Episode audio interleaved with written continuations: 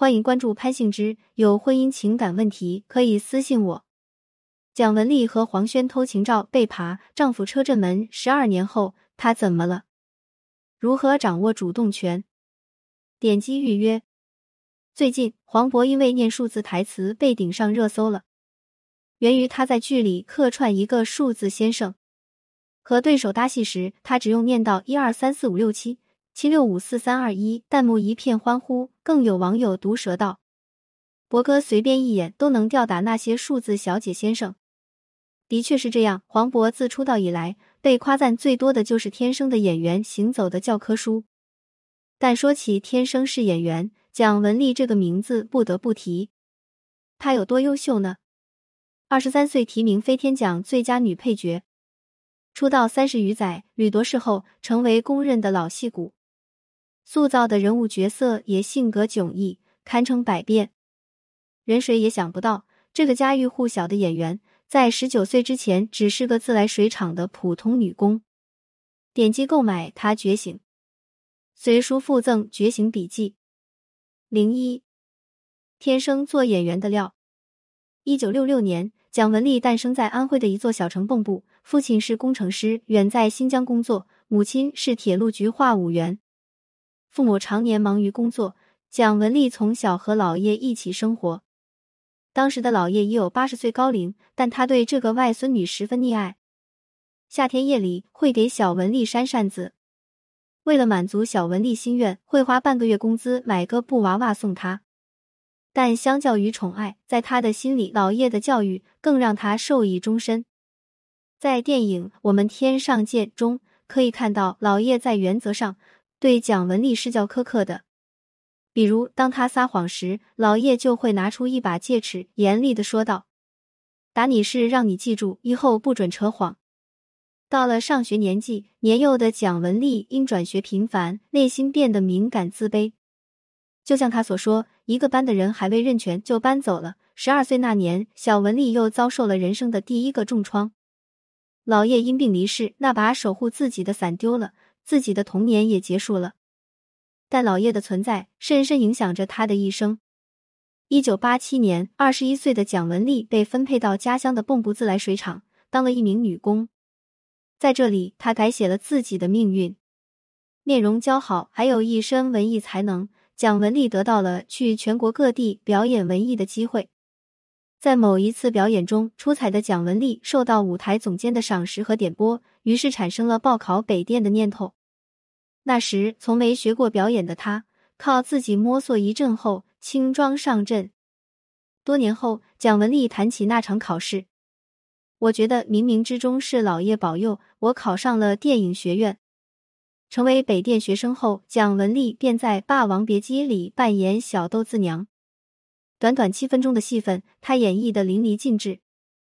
这个片段也成为了电影学院的经典素材。后来，她凭借《牵手》《金婚》《正阳门下小女人》等佳作，奠定了影坛地位。演戏三十年，她拿下许多大大小小的奖项。并一度评为表演艺术家，而对于蒋雯丽来说，角色反差越大，越能发挥更大潜能。在电影《立春》中，蒋雯丽刻意增肥三十斤，还化上丑的认不出的妆。有人劝她穿胖棉袄就行了，蒋雯丽却说：“你想塑造一个好的角色，就要走进他的灵魂。外在美与丑无所谓的，蒋雯丽就是个演员，她既能扮丑，也能演大美女，更能驾驭高难度角色。”这也是大家夸蒋雯丽天生是演员的原因。事业上，她是非常成功的。然而，说到感情问题，却饱受争议。点击购买《她觉醒》，随书附赠《觉醒笔记》。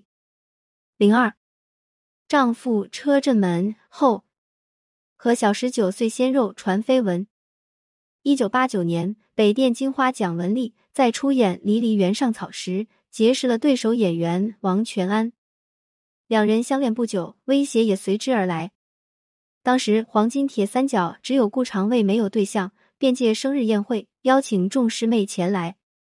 据悉，顾长卫见到蒋雯丽后，就被她独特成熟的气质所吸引，他开始等待时机追求蒋雯丽。没过多久，男友王全安被分配到西安电影制片厂。顾长卫利用这个机会，经常对蒋雯丽嘘寒问暖，出差时还特意带回礼物送给她。这些小感动、小温暖，渐渐融化蒋雯丽那颗漂浮不定的心。一九九二年，在顾长卫介绍下，蒋雯丽接到了陈凯歌执导的《霸王别姬》。通过这部电影，蒋雯丽近距离接触了张国荣和巩俐，一度欣喜不已。不过，真正让蒋雯丽和顾长卫在一起的，还是一个安稳的家。蒋雯丽从北电毕业后，没有经济来源，只好寄住在朋友家。此刻，她就像浮萍一样，没有归属感。她非常渴望有个家。就这样，蒋雯丽痛快答应了顾长卫的求婚。婚后，蒋雯丽跟着顾长卫前往美国发展。蒋雯丽做起了全职太太，负责丈夫的饮食起居。而顾长卫呢，因为常年拍摄，一只眼睛被确诊为斜视，夫妻二人便回了国。顾长卫推掉了一些长进邀约，闭门休养。蒋雯丽顺利生下一个儿子，取名顾和和，寓意和和美美。恩爱几年的夫妻，有了第三者的介入后，开始产生了嫌隙。二零零三年，顾长卫开始执导《孔雀》，敲定了女主张静初后，顾长卫与她的绯闻多了起来。蒋雯丽觉得预感不好，于是带着两岁的孩子前来剧组探班。据传，蒋雯丽当众掌掴张静初一个耳光，此次事件也就不了了之。零七年，顾长卫再次导演新片，拍摄期间他还拉来张静初客串。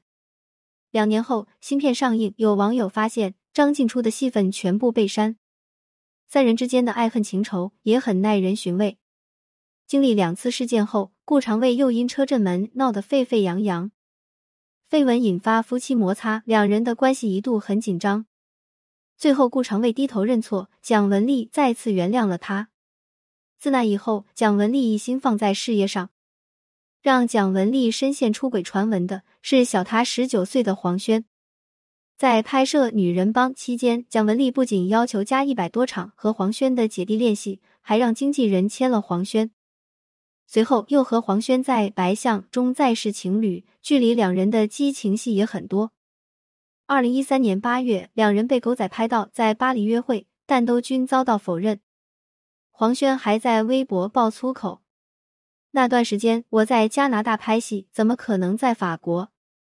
而蒋雯丽也迅速回应：“我在北京，没去过法国。”有记者不服气，找到拍照背景的采访。有位外国服务生亲自回应：“照片就是我拍的。”蒋雯丽和黄轩不再回应此事，选择冷处理对待。自那以后，蒋雯丽拍戏数量开始减产，她把注意力放在教育孩子上以及生活上，而黄轩呢，继续在演戏道路上耕耘。零三，那些婚姻出现裂痕，却一直不放弃的人是怎么想的？为什么有些人婚姻出现破裂仍然不放弃呢？究其原因，可能有以下几种情况：一、习惯忍耐；二、搭伙过日子；三、家庭观念比较传统；四、对另一半还有爱；五、孩子和家庭利益的牵扯。至于蒋雯丽，或许可从她的原生家庭出发，父母各自忙事业，她自小和姥爷长大。随着年龄渐长，他开始渴望一个完整的家庭。当顾长卫出现时，他体会到了被爱、被重视的感觉。当顾长卫提出求婚时，他想都没想就嫁给了他。那时顾长卫的房子并不大，但蒋雯丽还是一心扎了进去。有了自己的家、自己的房子，他躁动的心才算平静下来。为了能和顾长卫长久在一起，他宁愿牺牲拍戏的大好时光。跟随他去美国，很长一段时间，她做起了全职太太，照顾着丈夫的生活。即便后来丈夫屡次出轨，她都选择原谅，因为对蒋雯丽来说，婚姻的意义在于去守护、去珍惜，即便是出现了第三者，也不轻言放弃。不是说蒋雯丽在这段关系里是个卑微的人，恰恰相反，她是一个活得很清醒的人。有的女人遭遇背叛后，很可能会深陷情伤，一辈子走不出来；而有的女人会沉寂一段时间，然后开始自己的生活。很显然，蒋雯丽属于后一种。在婚姻出现裂痕后，她有过悲伤低迷的时候，期间还和丈夫频繁吵架。当她发现孩子因夫妻二人的争吵变得敏感，自己因为这事变得像泼妇一样，她渐渐明白，一段关系出现嫌隙，问题大多出在双方身上。于是，在丈夫低头认错后，她会输出自己的婚姻态度，两人合力解决。而对这段婚姻包容，并不代表她是忍耐的一方。里面包含的不仅是对孩子的牵扯、夫妻的爱，还有懂得看淡二字。比如带着领养的孩子去寻亲生父母，教育自己的儿子要真诚，不撒谎。在演戏上，他不再追求快，而是放缓脚步。换个角度想，人这一辈子也就短短几十年，很多事情看淡后，心情自会豁然开朗。就像人们常说，婚姻遭受背叛时，如果选择了原谅。那就好好去调解，维系这段婚姻。如果不原谅，那就放手离开，走好自己的路。人生的选择在于你自己，无关他人。点击购买《他觉醒》，随书附赠《觉醒笔记》。如果你没在深夜读过潘幸之，如果你不曾为爱痛哭过，谈何人世走一遭？关注我，点击阅读原文，免费情感分析。感谢您关注潘幸之，有婚姻情感问题可以私信我。